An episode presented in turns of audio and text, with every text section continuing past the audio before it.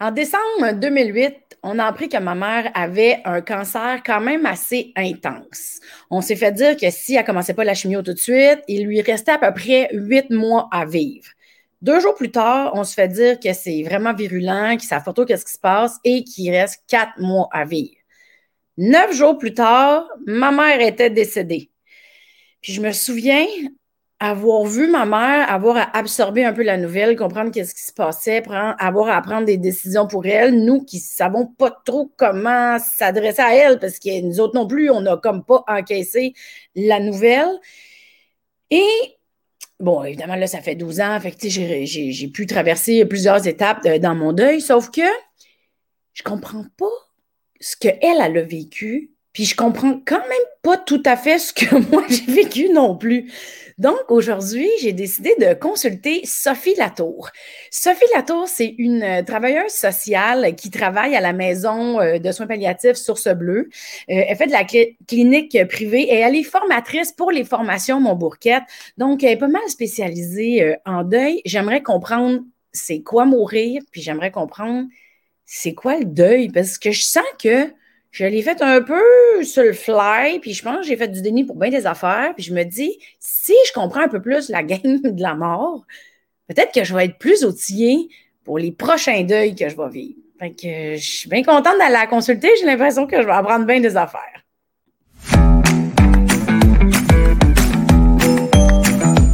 Salut Sophie. Allô Mélanie. Salut, merci beaucoup euh, d'avoir accepté euh, qu'on se rencontre aujourd'hui pour parler d'un sujet qui peut paraître vraiment délicat. Je sais que toi, c'est ton milieu de travail habituel. Je sais que tu baignes dans tout ça. Euh, mais souvent, la mort, ça peut être un sujet qui est bien délicat pour bien du monde. moi, j'ai un bagage particulier, j'en ai vécu quand même quelques-uns. C'est pas un sujet qui me fait peur tant que ça d'en parler, mais j'ai besoin d'un recul. Puis là, je pense que j'ai assez de recul pour qu'on regarde ça ensemble. Hmm.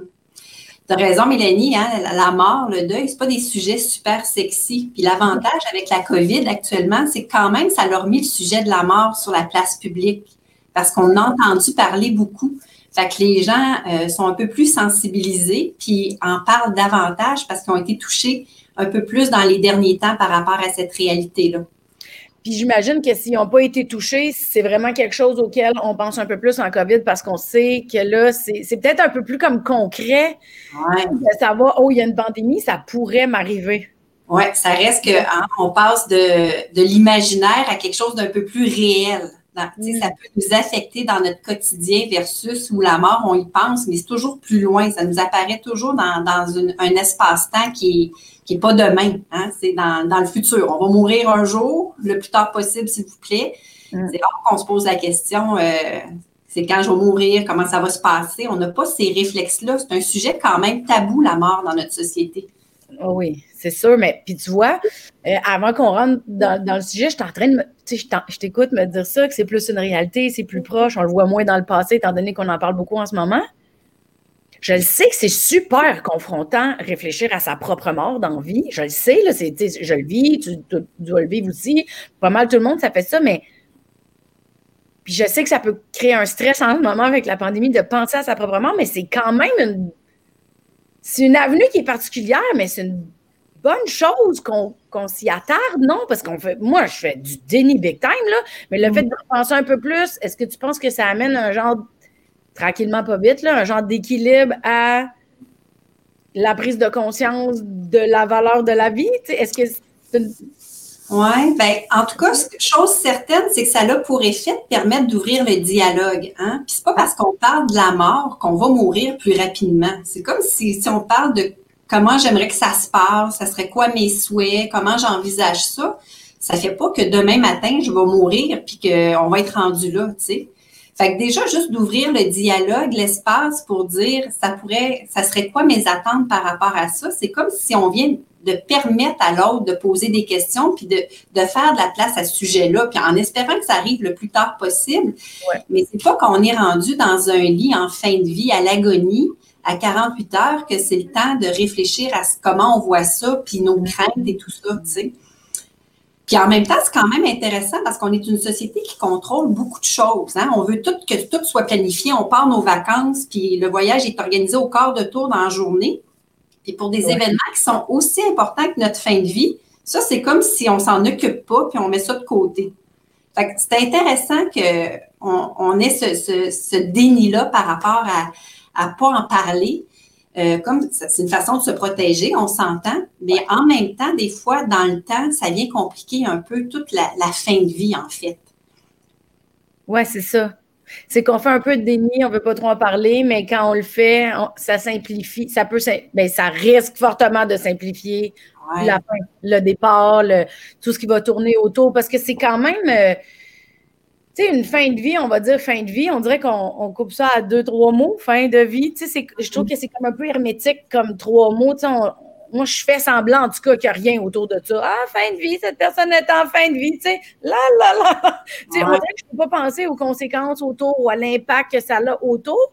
Quand, euh, moi, je me souviens, plus jeune, j'avais perdu quelqu'un de super important pour moi, j'en parlerai une autre fois, mais je me souviens, c'était un accident d'auto. J'avais arrêté d'écouter les nouvelles parce que j'avais vu un accident de voiture à la télé, tu sais, qu'il annonçait ça aux nouvelles. je, m'étais mis à penser aux la blonde, les amis, la famille, tu sais, tous les gens autour. Puis ça m'avait tellement bouleversée, puis je me rappelais qu'est-ce que ça faisait. Puis j'ai fait, ah, oh, je peux pas écouter les nouvelles, ça m'amène à, à me replonger dans ça. J'ai comme une empathie qui est tellement grande où, tu sais, je fusionnais peut-être trop avec les impacts, mais c'est sûr que on, dirait que j'ai arrêté d'écouter les nouvelles parce que je voulais pas aller là en voyant d'autres accidents. Fait que quand on dit fin de vie, on dirait je mets, je beurre ça, dénie ma fille. tu je fais juste. quand on parle de fin de vie, Mélanie, puis de, deuil, ça vient nécessairement avec une grosse charge émotionnelle. Tu sais, c'est pas des, des états qu'on est habitué de vivre de façon régulière. Puis surtout que c'est une charge émotionnelle un peu plus euh, lourde au sens où, tu sais, quand on donne naissance, c'est une charge émotionnelle, mais c'est dans la joie. Là, on est mm. dans quelque chose où on n'est pas si habitué de, composer avec de la tristesse, avec de la vulnérabilité, avec de l'impuissance. Ouais. C'est pas des valeurs qu'on prône beaucoup dans notre société. Il faut être actif, il faut être performant. Puis là, qu'on se retrouve au chevet d'un proche qui va mourir ou que nous-mêmes, on est endeuillé, on est dans une autre posture, tu sais. Fait que c'est normal que si on sent que ça nous ramène quand on regarde la télé, j'ai pas envie d'aller là, je vais me protéger parce que j'ai pas envie de vivre ces émotions-là. C'est mm. correct pour un certain temps, mais à un moment donné, il faut plonger. Parce que sinon, on fait juste pelleter par en avant, puis ça va être le décès de quelqu'un d'autre de qui on n'est pas nécessairement prêt, qui va faire qu'on va revivre la peine qu'on n'a pas vécue avant, tu sais. Hmm, je comprends. OK. Là, je, je, sais que c'est un sujet qui est super riche. Là. D'après moi, je, on va pouvoir en parler pendant six heures. Euh, j'aimerais revenir, euh, ben, en fait, à la proposition de départ qu'on parle justement de c'est quoi mourir puis c'est quoi le deuil. Parce que je me souviens quand ma mère a appris, tu sais, que bon, il y avait peut-être une possibilité si la chimie embarquait. Mais il était trop tard, je ne le savais pas encore. Mais tu sais, je me souviens de l'avoir euh, pas parlé d'être beaucoup dans ses pensées. Puis il y avait quelqu'un, euh, moi, ma mère est décédée euh, finalement aux soins palliatifs, mais à l'hôpital. Puis quelqu'un de l'hôpital, j'ai aucun souvenir qui m'a dit, ben, tu sais, il faut qu'elle absorbe la nouvelle. Hmm. Puis là, j'étais comme, oh, OK, ouais, c'est ça. sais, parce que je la voyais tellement dans cette. J'étais comme, qu'est-ce qu'elle fait? Elle fait de l'angoisse. Il faut que j'aille la chercher? Je parle, tu sais, je savais pas quoi faire. Puis je la voyais dans un autre monde déjà, tu sais, dans sa tête. Elle, tu sais, puis je m'étais dit, aïe, je me demande tellement que ça fait. Tu sais, ça fait quoi se faire dire ça? Ça fait quoi? C'est quoi mourir, Sophie? Oui. Ben, tu sais, mourir euh, de façon très biologique, c'est l'arrêt du corps. Ça, c'est la façon simple. Hein? Quand on pense juste à ça, somme toute, c'est pas si mal, mais c'est tout le processus psychique avant, dans, le cas de ta mère, euh, puis dans le cas des gens qui ont, à qui on apprend qu'ils ont une maladie fatale les gens, ils doivent absorber la nouvelle, ils doivent processer cette information-là, un processus d'adaptation d'un état de santé à un état où je suis une personne malade. Donc, c'est le travail du deuil d'un état de santé. Et c'est sûr que le déni, hein, c'est la première, euh, la première défense qu'on a devant l'attaque, devant la menace de la mort. Je vais faire comme ça n'existe pas, ça va me protéger. Tu sais, c'est une attitude défensive de notre psyché pour se protéger devant cette nouvelle-là qui n'est est pas nécessairement euh, facile à absorber. Ça va demander du temps. Puis dans ce que je comprends dans ton histoire, Mélanie, c'est qu'il n'y en a pas eu beaucoup de temps pour ta mère pour se faire aider. Fait que ça se peut elle-même qu'elle soit restée un peu en état de choc dans le déni parce que justement, quand on a 10-12 jours pour se faire à l'idée que hey, j'étais en santé, puis là, je vais mourir, c'est un peu court hein, pour absorber cette nouvelle-là.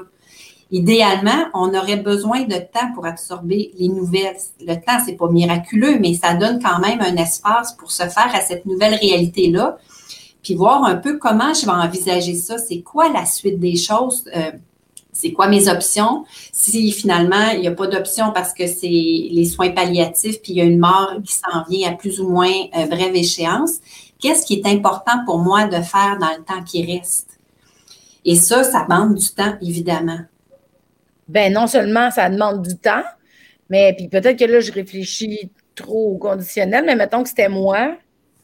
Faudrait avant que je pense à c'est quoi les prochaines étapes ou comment je vais vivre ça, il faudrait que je l'accepte avant.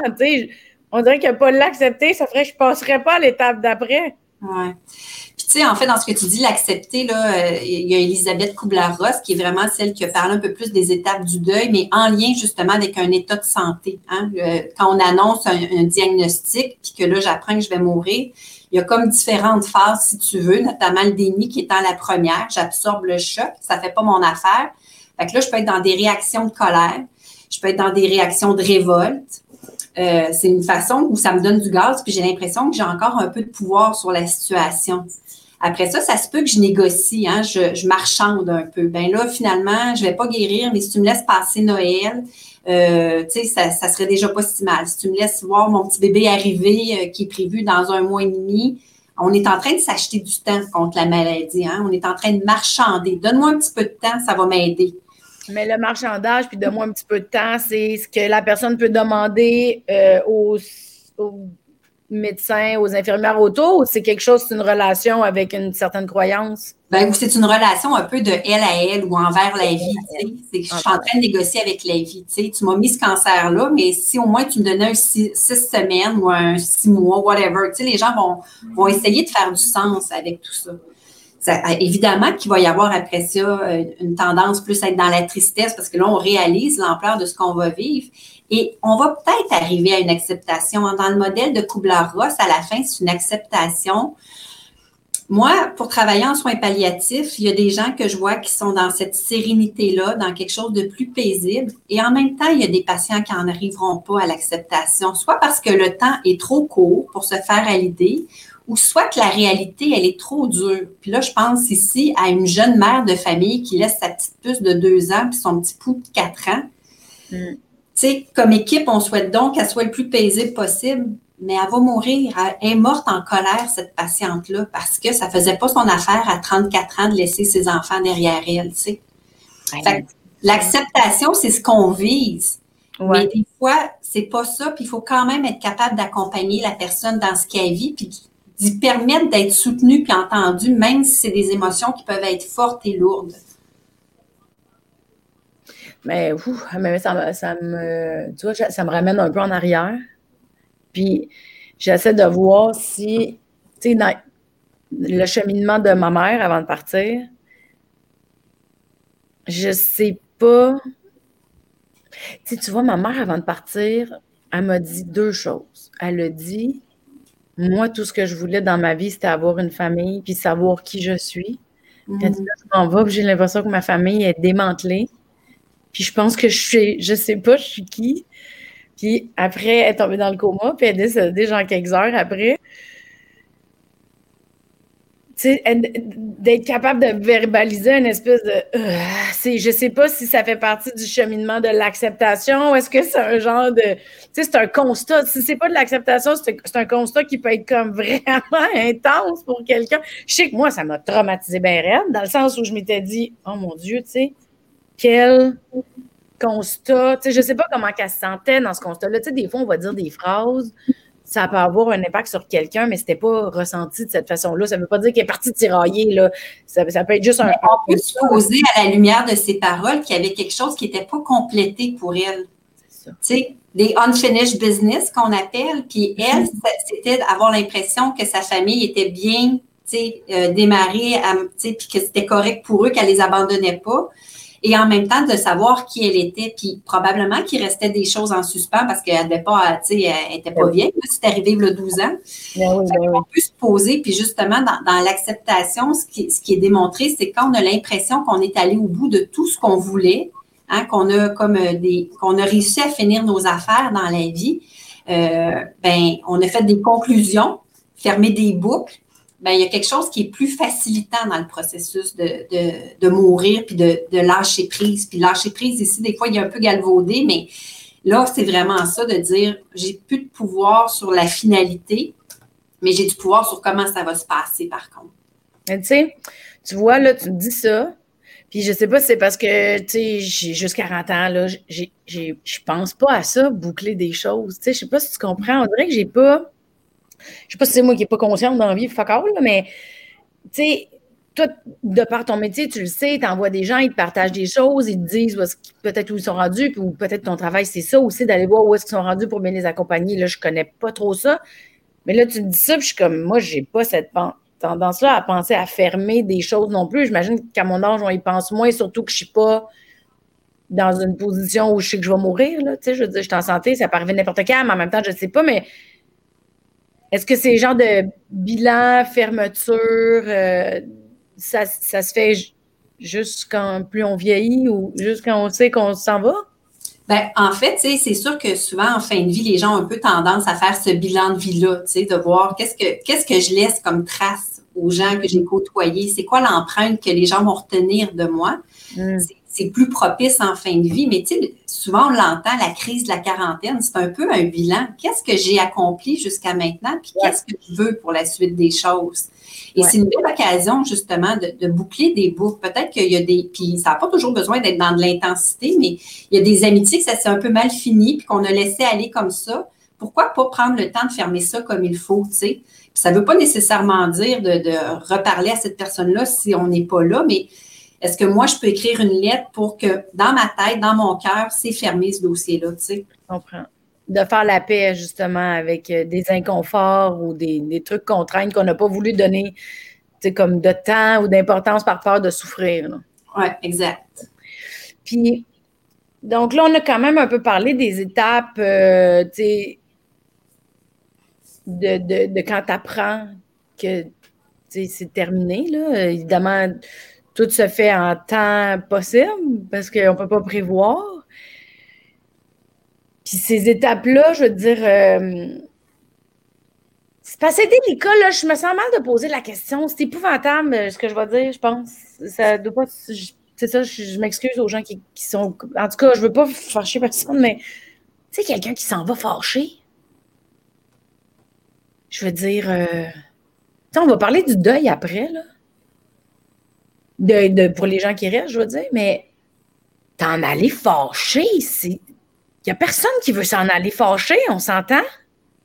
Oui, mais après ça, c'est important de vérifier il est fâché après quoi. Puis ça se peut qu'il parte fâché. Il n'est peut-être pas fâché après sa famille, mais il est fâché après la situation, la vie qui est injuste, que je meurs à 58 ans quand j'avais, je viens de prendre ma retraite, tu sais. Ça se peut que ça soit ça un peu comme la mère. On souhaite que la mort, elle soit paisible et douce. Oui.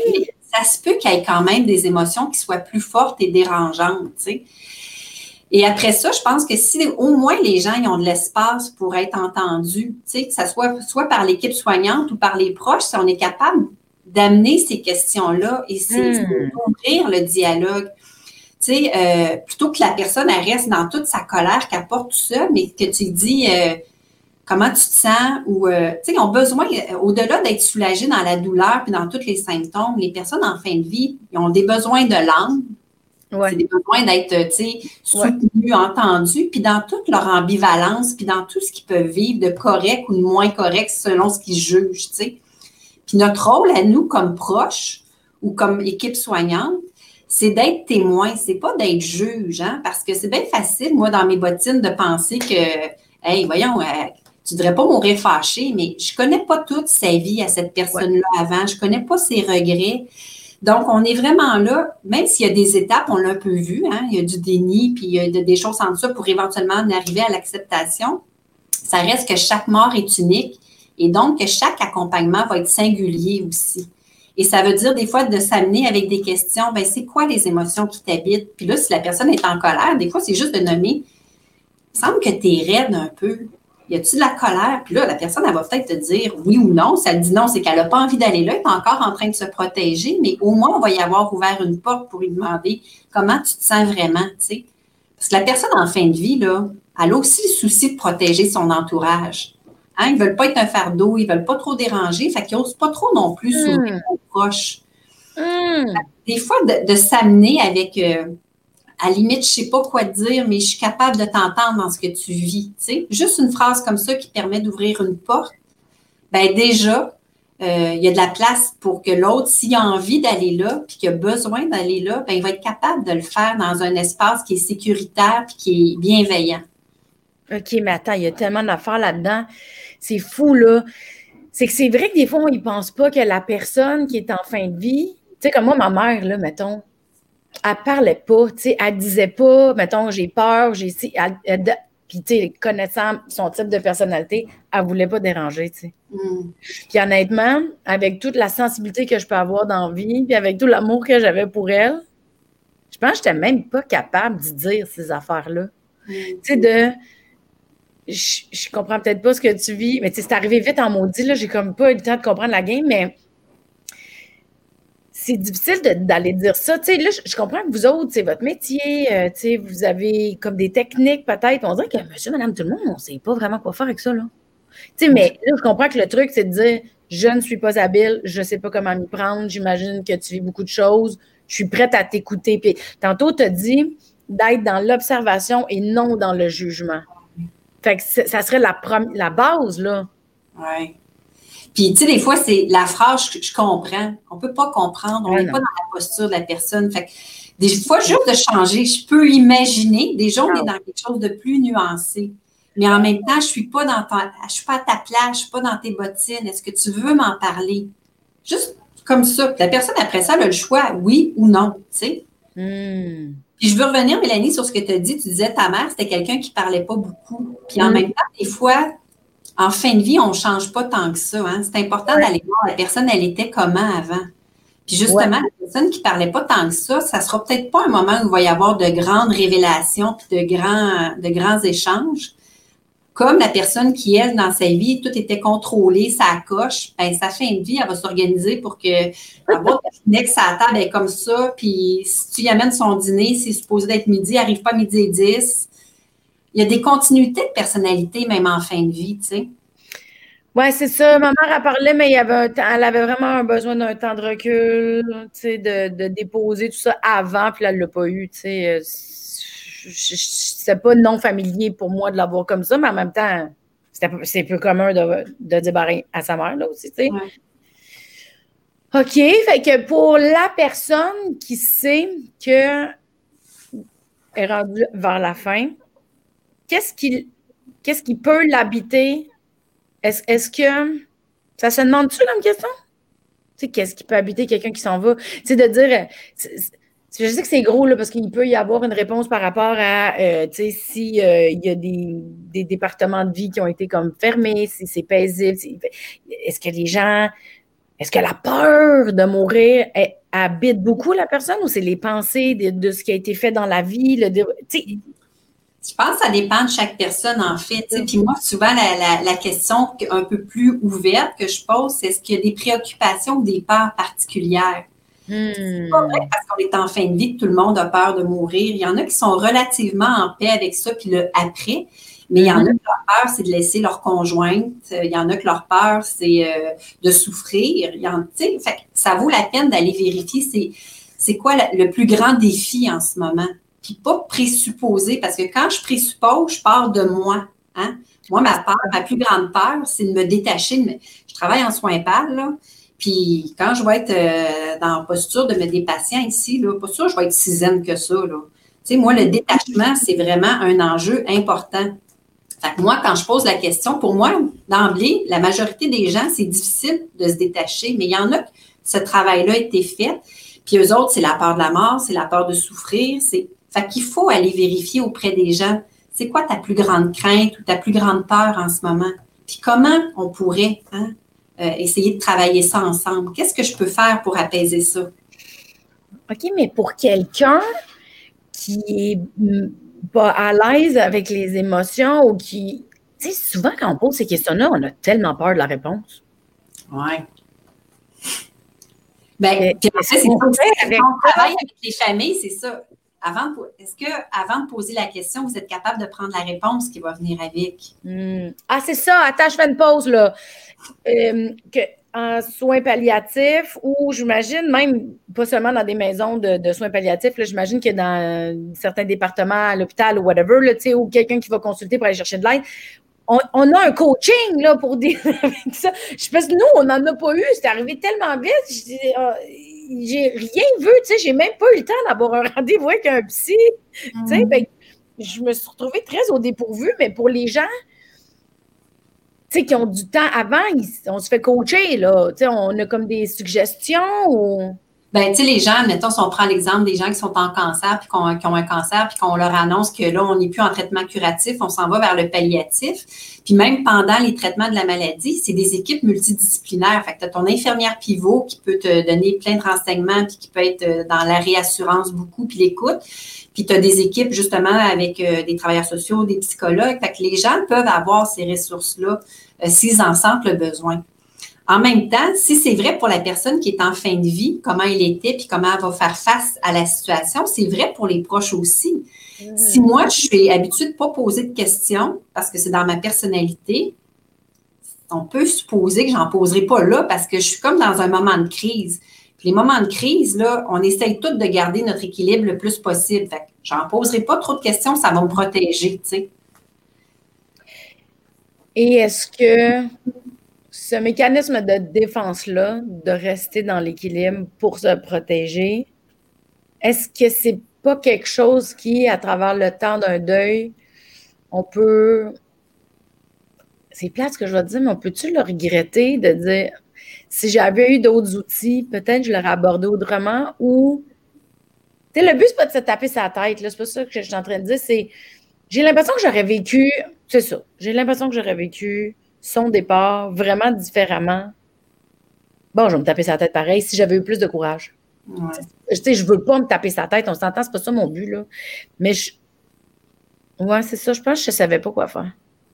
Puis, tu sais, dans le processus de deuil, dans ce que tu dis, c'est que tout, il n'y a pas juste de la tristesse qui va apparaître, il va y avoir justement de la culpabilité. J'en ai-tu fait assez? D'où l'importance, quand on a la chance d'avoir un accompagnement avant, c'est quoi que vous fassiez, là, puis qu'à l'intérieur de vous, la petite voix vous dit de faire, c'est ce que vous faites dans le moment présent qui est le plus important. C'est une façon pour vous de continuer à fonctionner. Mm. Quand on est six mois plus tard, on a du recul, on n'est plus dans, l'urgence puis dans la crise. On ne réfléchit pas de la même façon. C'est facile de dire j'aurais fait les choses différemment. Un peu. Puis l'exemple que je vais te donner, c'est un peu euh, banal par rapport à ça, mais on prend un chemin pour aller travailler, il y a du trafic. Si on avait écouté la radio puis qu'on avait su qu'il y avait un accident, on aurait pris un autre chemin, C'est facile après de se dire ça.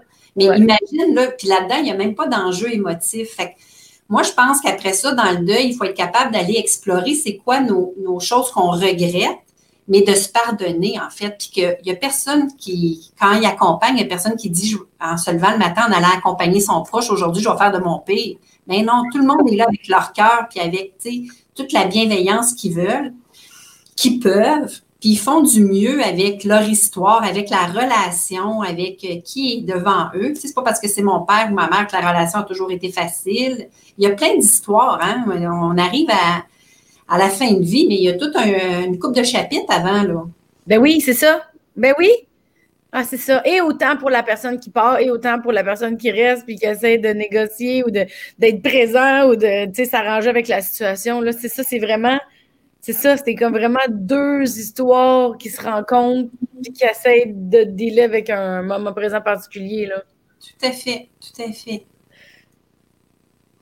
Tu sais, je, sais que le but, c'est qu'on parle de c'est quoi mourir pour la personne qui s'en va, tu sais, les deuils qu'elle a à faire. La personne qui part aussi, elle doit apprendre le détachement, comme tu dis. Tu sais, moi, ça me parle quand tu dis que c'est peut-être un défi pour toi. Moi, j'ai vraiment un problème avec le détachement, là.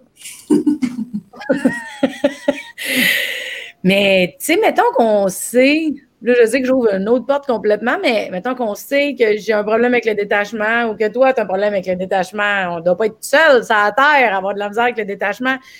Est-ce que c'est quelque chose qu'on n'a juste jamais appris dans la vie à comprendre? C'est quoi le détachement? Est-ce que c'est parce qu'on donne une valeur euh, unique à la vie ou est-ce que est-ce c'est parce qu'on ne comprend pas que c'est un passage ou que c'est temporaire la vie? Est-ce que c'est parce que c'est quelque chose qu'on Ça, se peut-tu qu'on est mal éduqué par rapport à la vie, puis qu'on lui donne une valeur, mais qui fait qu'on comprend pas que la mort fait partie de la vie, puis qu'on l'accepte pas, puis qu'on résiste? Y a-t-il quelque chose de pas clair dans Patente? Ben, dans ce que tu dis, il y a plusieurs choses, Mélanie, mais clairement que, tu sais, la mort ici, on la vit pas comme on vit ça dans d'autres pays, tu sais. Euh, il y a, d'autres endroits que la mort, euh, au-delà d'être du détachement, c'est la renaissance vers d'autres choses d'autres. Puis si on a moins ces, ces croyances-là maintenant, euh, tout l'aspect spirituel, on ne peut pas vraiment mettre ça de côté dans la fin de vie. Ceci dit, c'est pas parce que j'ai pas de, de principes spirituels qui me soutiennent que ma mort va être atroce. C'est pas ça que je ben dis. Ben c'est quand même des choses qui sont soutenantes. Puis le détachement, en fait, c'est il faut le travailler au, jour le jour, pour que ultimement, quand je vais être rendue là, euh, en fin de vie, que ça soit un peu plus simple. Puis se détacher, c'est comme euh, justement, il y a une amitié qui fait plus mon affaire, je ferme la porte, puis c'est correct. J'ai fait le tour de ça, change de boulot. Euh, nos enfants qui partent de la maison, hein? C'est tout ça, ces détachements-là. Puis en fait, quand tu deviens parent aussi, moi, j'ai un fils de 17 ans, il, est dans le détachement. Puis je le vois bien, puis c'est une belle réussite, mais en même temps, c'est OK, euh, hein, il s'en va vivre sa vie, puis c'est correct. Là. Fait qu'il y a des choses qui sont plus faciles à, apprivoiser dans le détachement. Puis il y en a d'autres que euh, ça parle aussi hein, de notre lien. Si on est attaché, euh, c'est parce qu'on appréciait ces gens-là. C'est tout le. Ouais. Ouais. On n'est pas en deuil si on n'était pas attaché à la personne, en fait. C'est la, la notion d'attachement qui fait qu'on est endeuillé. Ouais. Ton voisin, s'il décède, là, tu vas peut-être avoir de la tristesse, mais tu ne seras pas nécessairement en deuil parce que tu n'avais pas un grand lien d'attachement avec lui versus quand on perd un conjoint, un enfant, un parent, une amie, quelqu'un de significant pour nous. Là. OK, mais je, j'y reviens dans vraiment pas longtemps parce que je veux qu'on parle du deuil euh, pour que je comprenne c'est quoi d'abord, pour voir la différence là, par rapport au senti. Mais dans ma petite parenthèse, la petite parenthèse qu'on vient de faire ensemble, dans un autre pays, là, mettons, où la mort est vue comme un renouveau. Est-ce que le détachement est aussi quelque chose, est aussi un aussi gros défi? Ou vu leur façon de penser, c'est pas aussi difficile, mettons? on le sait-tu? Ben, moi, je ne sais pas parce que je n'ai pas de, grandes études par rapport à ce qui se passe dans l'interculturalisme par rapport au deuil. Mais ce que j'observe, par contre, dans les formations, quand on a des participants qui viennent de d'autres pays, puis qui, eux autres, dans leur expérience, qui rapportent, euh, il, y a des, il y a des endroits où la mort, c'est un moment de réjouissance, puis c'est pas, tu sais, ça nous apparaît difficile pour nous parce que c'est pas ça notre conception. Mais pour eux, ils y vont vers quelque chose de mieux. Euh, c'est un temps où on honore, hein, la mort aussi, c'est un temps pour honorer ce que la personne a été dans notre vie, ce qu'elle a représenté, ce qu'elle nous a laissé. Fait qu'il y a, il y a plein de choses là-dedans.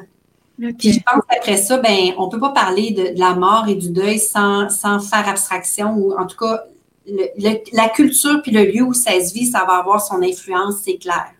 Bien, ça doit, mais tu vois, en tout cas, ça me chicote beaucoup. Euh, ce sera un autre sujet une autre fois, là, mais c'est vraiment quelque chose de particulier. La perception de la vie, la perception de la mort, la perception du détachement, le, la perception du deuil. Là, on va parler du deuil plus ensemble parce que c'est là-dedans qu'on est. Mais je me dis, peut-être qu'on vivrait les choses autrement si on s'est expliquait aussi autrement.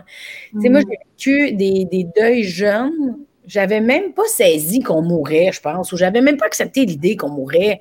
Fait que tu sais, t'es comme, hein, c'est arrivé du monde que je connais. tu sais, il y a comme, puis juste ça, j'avais été comme flabbergastée de, ben voyons donc, ça arrive n'importe quand cette affaire-là. Tu sais, j'avais pas saisi. Fait que je trouve que, je sais pas si c'est, ben ça doit pas être juste moi qui n'ai pas eu d'éducation à ce point-là. Là. Puis pourtant, je te dis ça, ça fait pas pas mon affaire. Moi, ma mère, elle voulait vraiment être sûre que j'avais pas peur. Elle voulait pas que j'aie peur de la mort quand j'étais jeune. Mm. Elle était bien flyée. Là. Elle était très originale comme personne. Puis pour ma mère, la vie après la mort, c'était bien important dans ses croyances à elle. Puis ma mère, elle voulait tellement pas que j'aie peur de la mort que quand j'étais très jeune, elle m'amenait. Mettons, on, on, passait devant une église, puis dans le temps, il y avait des services funéraires dans, certaines églises. Ben, elle dit, ah, il y a quelqu'un qui est décédé, on va aller souhaiter bon voyage. Mm. Elle voulait pas que j'aille pas. Elle, voulait que. Puis c'est très weird de dire ça, mais t'imagines-tu comment j'aurais vécu ça si j'avais ça m'avait pas sensibilisé, puis j'ai quand même été en état de choc big time. Dans ce que tu dis, Mélanie, c'est intéressant parce que ça met justement la table au, deuil, mais aussi, euh, tu sais, si on retourne là, 60 ans, là, les, les, les services funéraires, c'était autrement euh, plus élaboré puis plus long que ce qu'on connaît maintenant. Puis la mort faisait partie de la vie davantage, tu sais. Euh, les grands-parents, là, les, les, veillées funèbres où le défunt était à la maison, puis les gens se rassembler, là, tu sais, pendant trois jours. Euh, on avait le temps d'apprivoiser des bébés, tu sais, les familles qui avaient 15-16 enfants, les mères qui, qui perdaient des bébés en couche, c'était plus régulier que maintenant. Ça fait pas que c'était moins triste, là, c'est pas ça que je dis, mais mm-hmm. c'est comme si, avec le temps, on a vraiment relié, tu sais, la mort, elle est rendue dans des sphères très, très euh, particulières. On peut vivre la mort dans les maisons de soins palliatifs, on peut vivre la mort euh, dans les hôpitaux, dans les CHSLD, mais pas dans nos maisons. Mais avant, la mort, elle était dans les maisons. On accompagnait les gens, le médecin allait à la maison, euh, grand-papa, grand-maman, maman qui était malade, on voyait que le décès se passait à la maison. Fait que oui, il y a quelque chose où d'en parler puis d'être sensibilisé, éduqué à ça, ça, ça, forge un peu notre perception par rapport à ça. Tu sais, on peut penser avec les jeunes enfants, les éduquer que quand les fleurs, euh, les feuilles tombent, les feuilles sont mortes, ils vont renaître au printemps le, pigeon qui s'est fait frapper par la voiture de s'arrêter, de nommer qu'il s'est fait frapper, qui est mort. C'est toute l'éducation à la mort qu'on peut faire dans le quotidien. c'est ça. Mais c'est vrai que ça a changé. J'ai un peu l'impression qu'on était plus proche. Ben, con, je sais pas là, mais il était plus proche avant.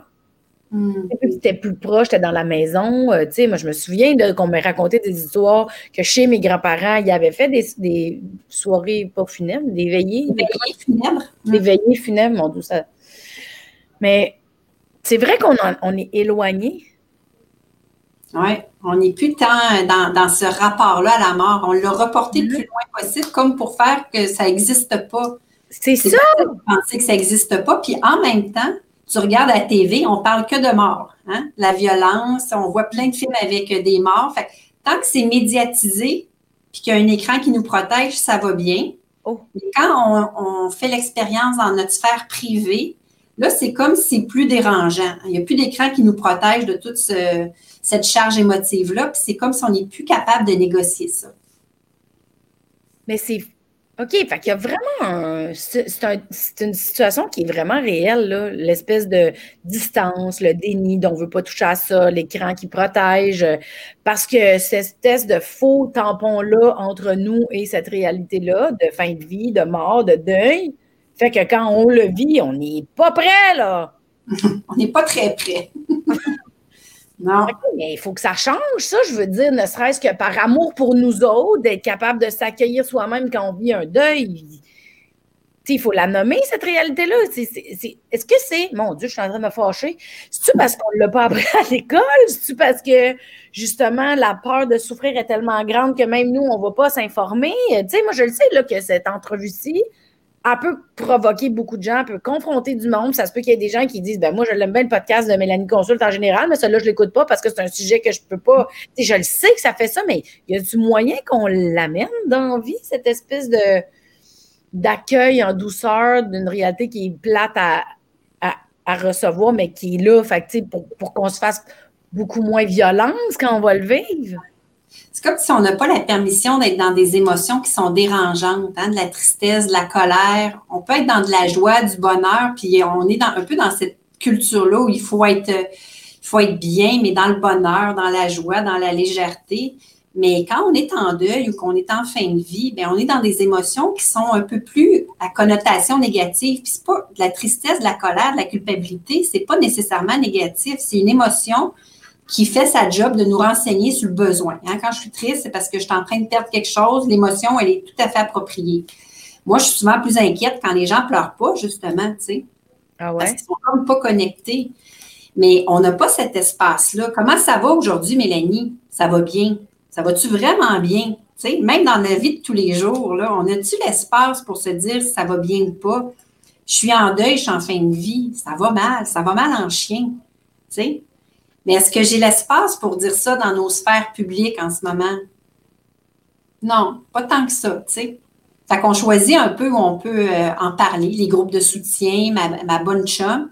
Puis je peux en parler, mais pas trop longtemps. Hein? Ça fait six mois. Fait que moi, des fois, les gens me disent, ben là, j'ose plus trop en parler autour de moi. Euh, les gens me disent, ça fait six mois, tu devrais en revenir, euh, passe à autre chose.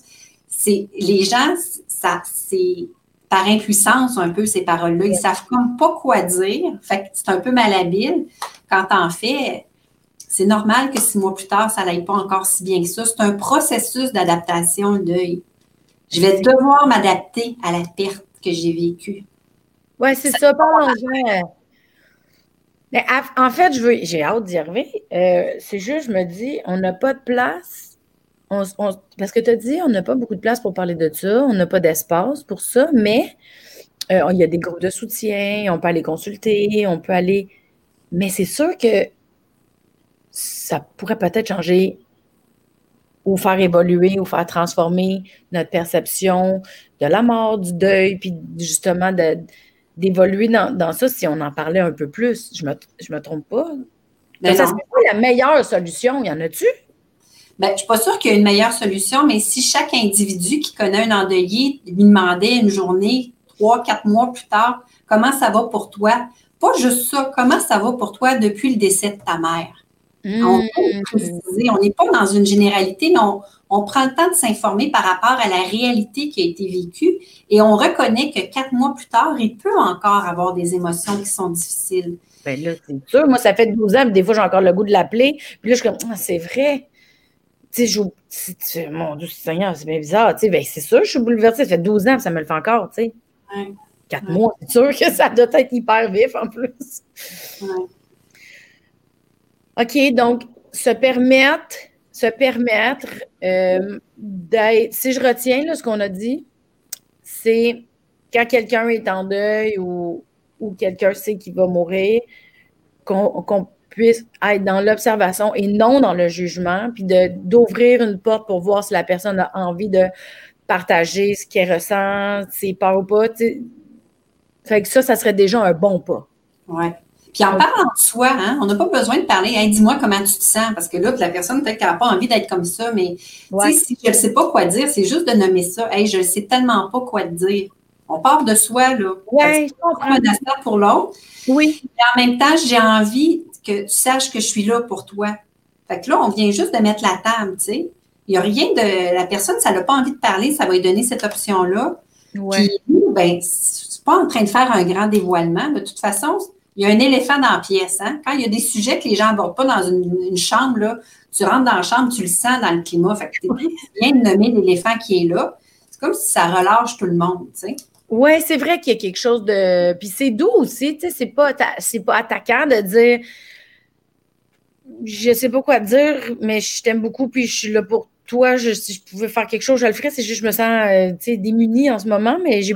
Oui, c'est vrai qu'il y a quelque chose de. Tu fais comme on, sait qu'à la place de l'autre personne, on ne saurait pas plus quoi dire, tu sais. Oui, c'est ça, je comprends. OK. OK. Euh, mais je souhaite quand même que ce soit un sujet, vu qu'on le vit tous, tu sais.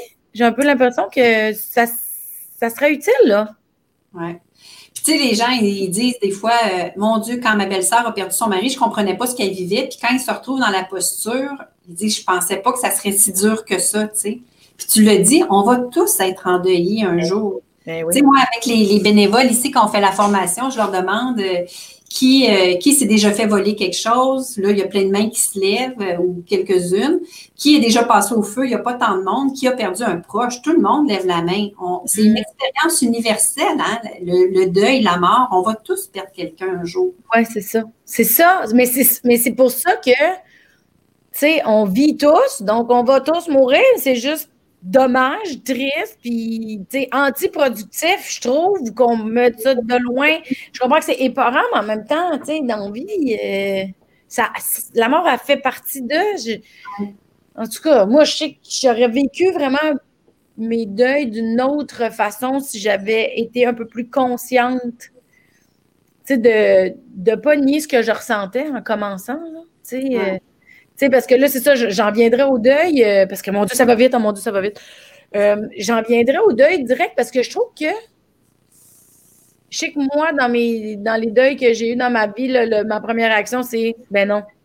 tu sais, c'est comme non, c'est pas vrai que je vais ressentir ce que ça me fait ressentir. Non. sais, moi, mon, mon, réflexe, c'est de nier ce que je ressens. J'imagine que plein d'autres mondes ont plein de types de réactions, mais on, tantôt, tu as parlé de Kubler-Ross. Euh, tu veux-tu dire rapidement c'est qui pour les gens qui se demandent, euh, parce que je ne veux pas la décrire, moi je suis pas assez bonne là-dedans. Là. En fait, c'est une psychiatre qui, qui, a étudié vraiment tout le travail du deuil, mais surtout pour les personnes en fin de vie. on a repris beaucoup ce modèle-là pour parler du deuil de façon générale, suite euh, quand moi je, perds quelqu'un que je me retrouve endeuillée. Fait qu'on utilise aussi son modèle elle, mais il y a plein d'auteurs qui ont parlé de différents modèles pour expliquer le deuil. en fait, ça reste très théorique. Hein? Euh, c'est théorique au sens où le, deuil, euh, essentiellement, les, les auteurs s'entendent pour se dire que d'une façon ou d'une autre, il y a trois grandes phases, si tu veux. La phase du choc puis du déni, comme tu dis. Moi, je n'ai pas envie de ressentir. C'est un mécanisme pour se protéger. C'est trop difficile d'absorber cette nouvelle-là que je vais être en déni. Puis là, il y a plein de choses qu'on peut remarquer à cette étape-là. Quand on va avoir un peu assimilé ça, que, OK, la mort, elle est vraiment arrivée dans ma vie, puis là, je suis en deuil. Là, on va être dans plus la désorganisation avec toutes les émotions que ça suppose, tous les comportements un peu étranges que ça peut amener. Et progressivement, au cours du temps, au, fil du temps, il y a une réorganisation qui va se faire. Tu sais, ça, c'est comme les trois grandes phases de deuil. Après ça, il y a des auteurs qui ont, poussé ça davantage, mais nécessairement, de passer d'une présence totale à l'absence totale, ça veut dire de s'adapter. Puis ça, je dis toujours aux gens dans mon bureau, si ça se faisait dans le nuit du mardi au mercredi, ça serait chouette. Mais c'est pas ça. Hein? C'est, ça demande du temps, le deuil. C'est un travail euh, inconscient et conscient à la fois. Hmm. Puis est-ce qu'il y a quelque chose qu'on peut faire quand on est en deuil pour bien s'accompagner? Tu sais, quand tu dis a les trois grandes étapes, là. Moi, c'est pas j'ai l'impression. Moi, c'est ça. J'ai l'impression que je me suis pas tant bien accompagnée quand moi je l'ai vécu. Puis là, je me dis, Colin va bien leur vivre, c'est sûr. Mais c'est de. Parce que c'est difficile. Moi, j'essayais d'être dans l'observation pour pas être dans mon jugement à moi, mais en même temps, je voulais même pas observer ni ressentir ce que je ressentais. Fait que les, meilleurs trucs pour bien s'accompagner, c'est, de se donner le droit de ressentir ce qui fait mal pareil. Ouais. Puis, tu sais, au départ, si on ne se donne pas ce droit-là, c'est pas parce que c'est pas parce que je veux pas, c'est un mécanisme qui est plus fort que nous. C'est trop difficile. Fait que le déni, là, c'est super chouette au sens où ça prend soin de nous, tu sais. Puis il y a des gens pour qui ils vont être dans le déni pendant quelques jours, quelques semaines. Puis si euh, j'ai retrouvé mon fils euh, pendu, ça se peut que je sois dans le déni pendant une année de temps, là, tu sais. C'est trop mm. difficile de faire face à ça. Fait c'est bien fait, la psyché humaine, ça prend soin de nous. Si je suis dans le déni pendant 10 ans de temps, on s'entend, on est dans quelque chose là où on est ailleurs. Mais dans les premiers temps, c'est là pour prendre soin de moi puis me permettre d'absorber cette réalité-là parce que la personne était présente, elle n'est plus là. Hein. C'est ça le processus de deuil, c'est de passer d'une présence totale à l'absence totale. Comment je vais négocier ça? Au départ, ça ne fait pas mon affaire, je résiste, fait que je suis dans le déni.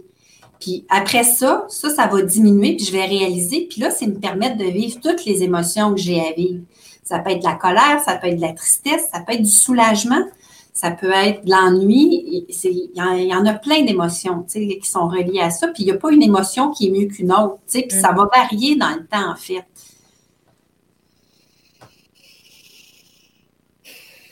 OK. Ça fait quand même beaucoup, je trouve. Ouais. Tu sais, euh, c'est déjà, c'est ça, le choc, l'absence, de partir de la présence à l'absence, le choc, le déni, puis après, ou avec le temps, l'espèce de douceur qui va finir par s'installer, de se donner le droit de ressentir qu'est-ce qu'on ressent. Ça, c'est comme il y avait une première porte, puis il y a une deuxième porte où, tu sais, comme tu disais, la colère, la tristesse, euh, tu sais, l'ennui ou le soulagement. C'est un peu weird, mais en même temps, je comprends que ça arrive.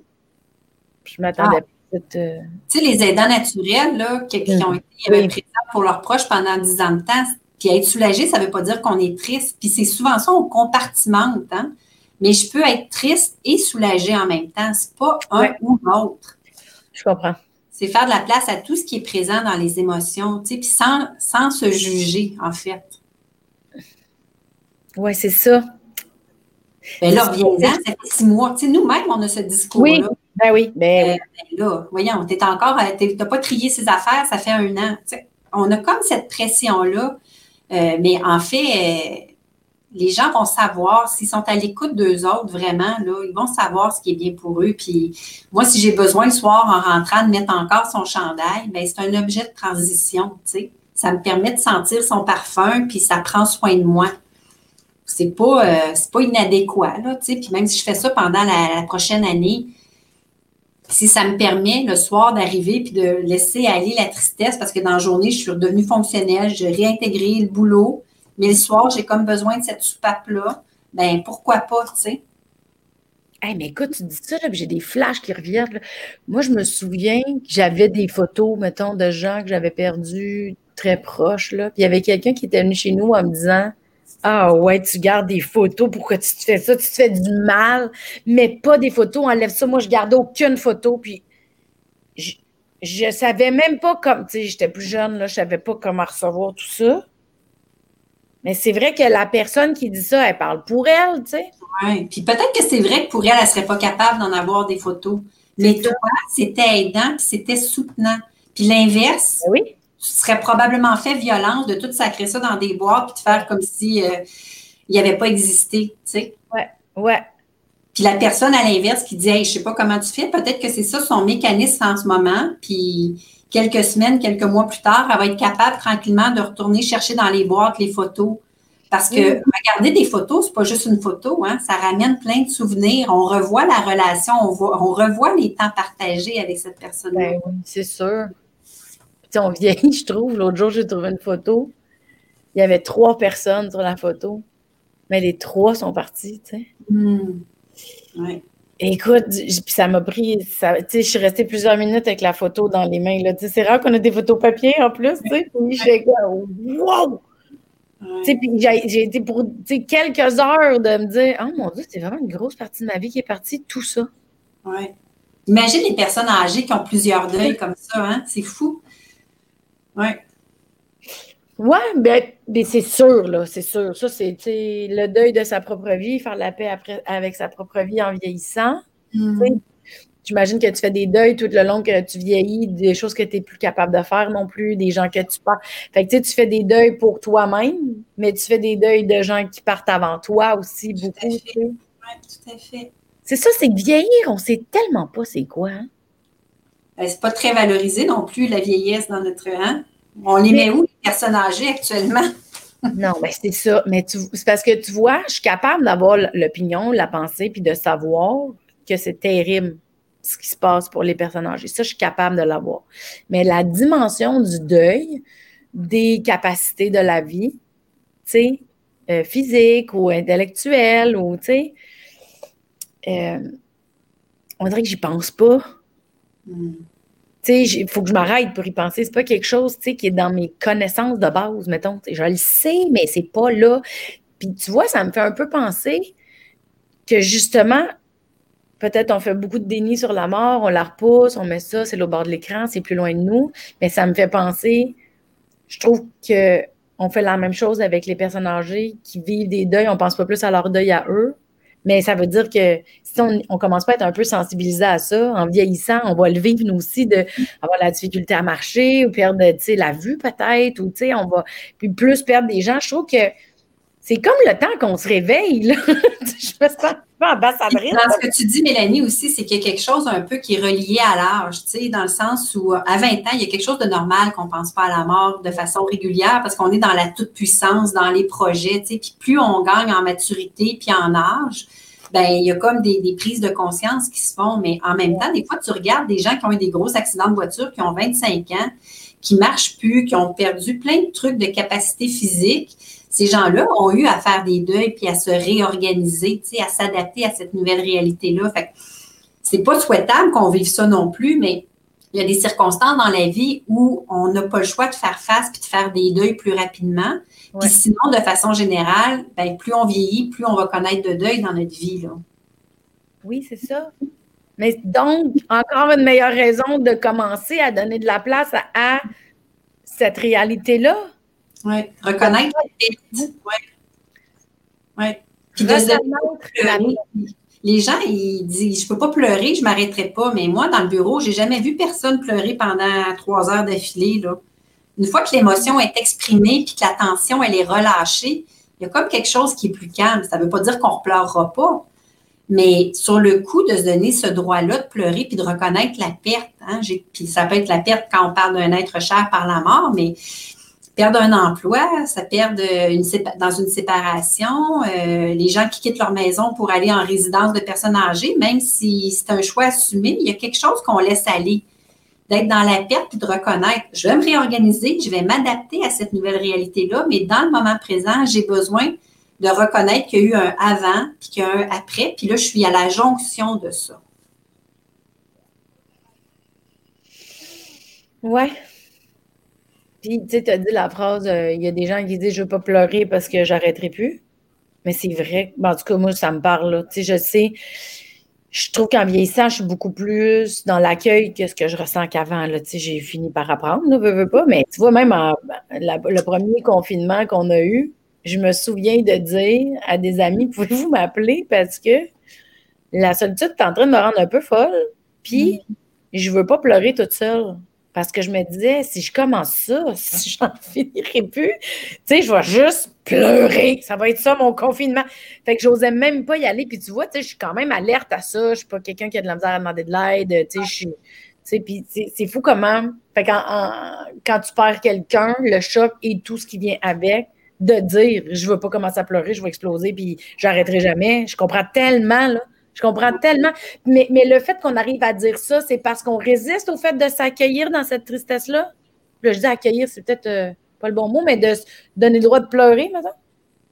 Ben, puis tu sais, après ça, il y a tout comment on est comme personnalité aussi. Il y a des gens que la tristesse, pas juste par la, le pleur, ça va s'exprimer. Il y en a qui sont tristes, mais qui vont être capables de quand même d'aller marcher dans la nature, puis ils vont être dans quelque chose de contemplatif. il faut trouver le moyen qui permet d'exprimer la tristesse. Pour la majorité des gens, c'est les pleurs, mais il faut juste trouver le moyen qui nous permet d'exprimer ce chagrin-là, tu sais.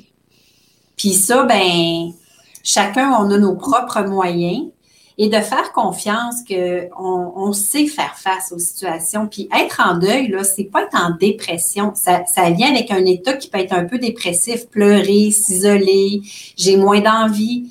Mais c'est normal, je suis en train de processer une grosse perte. Ça ne veut pas nécessairement dire que je vais aller en dépression, mais clairement qu'il y a des états dépressifs qui sont associés à ça. Là. Et ben, ça, je pense que ça a mauvaise presse parce que, hey, mon Dieu, je suis en dépression, j'ai plus envie de voir du monde je mange plus bien, bien. Si ça dure dans le temps, il faut s'inquiéter, mais ça fait 4, 5, 6 semaines. On est au début du processus de deuil. Le deuil, là, de façon générale, puis là, euh, c'est pas tranché au couteau, là, il y, a, il y a plus, il y a moins, mais un deuil pour une mort annoncée, donc une maladie que j'ai pu me préparer au, au, décès de la personne, les auteurs s'entendent pour dire une année à deux ans. Fait que trois mois plus tard, on s'entend-tu qu'on est au début du processus, là? Puis dans les cas de mort traumatique, un peu comme ce que tu as vécu parce qu'on n'a pas eu le temps de se préparer, cinq ans le processus de deuil. C'est pas cinq ans de misère puis de mais c'est cinq ans où il y a beaucoup de hauts et de bas, tu sais, puis c'est juste d'être dans la bienveillance puis de se donner ce droit-là que ça soit pas toujours hop la vie. Hmm. Mais tu vois, c'est vrai qu'on va dire euh, souvent ah, son mari est décédé, elle est en dépression. Ah, elle a perdu son père, oui, il a perdu ça. C'est vrai qu'on. Mais tu vois, pour de, catégoriser ou de juger, je trouve que c'est un gros jugement, en fait, qu'on peut faire rapidement. Tu sais, des fois, pour se débarrasser d'une situation, pour ne pas y aller, on va dire ah, elle est en dépression. Ben, ça nous protège, en fait. Hein? Ben, moi, si ça m'arrivait, je ne ferais pas ça, mais c'est parce que c'est une façon un peu de se protéger parce qu'on se reconnaît que, OK, moi aussi, je pourrais perdre mon mari puis je pourrais réagir de même. Non, non, moi, je me, je me botterais le derrière puis c'est pas comme ça que je réagirais. On ne le sait pas tant qu'on n'est pas dans la routine de l'autre. Puis il n'y a pas une façon qui est mieux que l'autre. Hein. On réagit en fonction de notre personnalité, de notre histoire, de nos forces, de nos défis. De, tu sais, ça n'arrive pas dans un terrain vierge, un deuil, là. Non, c'est ça. Non, c'est ça. C'est que ça rebondit sur un peu tout ce qui nous habite de base. Si je perds, euh, mettons, mon conjoint, puis qu'en plus, je viens de perdre mon, travail ou que mon enfant il a des difficultés d'apprentissage et dans, euh, un, processus de diagnostic ou ma mère vient d'avoir un, diagnostic d'Alzheimer, je veux dire, c'est tout ça qui est à composer en même temps. On n'a pas le temps juste d'être en deuil, ça vient avec le restant de notre vie à, continuer de, vivre. Ouais, c'est ça. Ah, mais c'est tellement riche comme sujet, ma fille, là. C'est fou. Puis je trouve que moi, ça me fait beaucoup de bien, en tout cas, d'être capable de parler de ça. On dirait que ça me, ça me donne des outils. En fait, ça me fait remarquer à quel point j'ai peut-être un peu botché par peur de souffrir. Hmm. Je pense que mes. Ben, je pense pas. Mes prochains deuils, je vais me donner le temps de le Ouais. vivre. Puis de ce que je comprends, quand on apprend qu'on va mourir, il y a des ressources qui sont là et on peut être accompagné. Et quand on apprend que quelqu'un va mourir ou qu'on a un processus de deuil qui commence ou qui s'en vient, on peut aller chercher de l'aide, on peut aller consulter. Il y a des spécialistes en deuil, il y a des travailleurs sociaux comme toi qui font euh, de la clinique privée, euh, il, y a des, il y a des groupes de soutien qu'on peut aller voir. Tout à fait. Puis en fait aussi, j'ai envie de, pour finir ça de façon un peu positive, Ben oui, ben oui. interne, c'est la majorité des endeuillés puis la majorité des humains, hein, c'est une crise qu'on vit, mais on a les ressources à l'intérieur de soi pour faire face à ça et s'adapter. Tu sais, on, on s'adapte depuis 2000 ans, là, je veux dire. On sait s'adapter, mais il faut juste se donner le temps, il faut se donner l'espace, il faut trouver des personnes ressources. Si j'ai besoin d'en parler, il y a des gens qui n'auront pas besoin d'en parler. Ça va peut-être être d'écrire, ça va peut-être être d'aller courir. Il faut trouver le moyen pour prendre soin de soi, mais être dans de la douceur puis à l'écoute de ce que la petite voix en dedans qui veut prendre soin de nous, nous, hein, nous murmure justement pour être dans tout ça. Ah ben, c'est un sujet qui peut être vraiment lourd, mais de le terminer comme ça, je trouve que ça donne quand même beaucoup euh, d'espoir puis de douceur à travers cette réalité qu'on peut avoir peur, mais qui existe. tu sais. Ah, hey, ben merci, mon Dieu, merci. me- C'est fou, j'ai vraiment l'impression que j'ai vraiment plus d'outils. Comme euh, je suis un peu plus consciente là, de ce que j'ai pas nécessairement fait, mais que je vais pouvoir faire les prochaines fois. Ouais. Puis, tu sais, Ouais. de, de savoir un peu les notions théoriques du deuil, euh, c'est aidant parce que ça nous permet de voir, OK, je suis pas en train de venir folle. Fait que c'est bien de lire des ouvrages comme ça, mais c'est pas parce qu'on connaît ça que ça fait que quand on va vivre un deuil, on va avoir l'économie des émotions. Hein? Moi, quand j'ai perdu des proches, même si c'est mon travail, euh, tous mes outils m'ont plus ou moins aidé. Tu sais, j'étais capable de me ramener, de me dire ça va passer, c'est normal, mais ça n'a pas fait que j'ai pas eu de peine, de tristesse, de, de colère. Il faut se donner aussi le droit d'être dans les émotions, pas juste dans la tête. Il faut que le cœur et la tête, à un moment donné, finissent par se parler dans le deuil. Bon, parfait. Alors, c'est ça. Il faut que le cœur et la tête finissent par se parler dans le deuil. Hmm. OK. Mais j'aime vraiment ça. Mais mon Dieu, merci beaucoup. Ça me fait plaisir, Mélanie. Ah, c'est bien le fun. Euh, c'est un sujet délicat, mais je trouve que ça fait du bien quand même d'en parler euh, en douceur. Merci beaucoup. Ouais. Euh, on, se, on se reparlera peut-être au courant de- du projet Mélanie Consul. Peut-être j'irai plus loin dans mes, dans, mes, euh, dans mes inquiétudes par rapport à ma propre mort. Peut-être un jour. On verra. On verra. Ben, prends soin de toi, Mélanie. Ben oui, merci beaucoup, toi aussi. Euh, puis, euh, ben, sois, sois heureuse dans ton travail. Puis, je te souhaite beaucoup de douceur et pour toi et pour les gens qui t'accompagnent. Hmm, merci. Bye bye.